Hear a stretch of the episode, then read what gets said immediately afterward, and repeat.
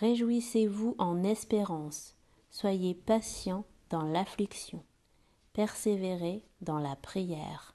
Romains 12, verset 12.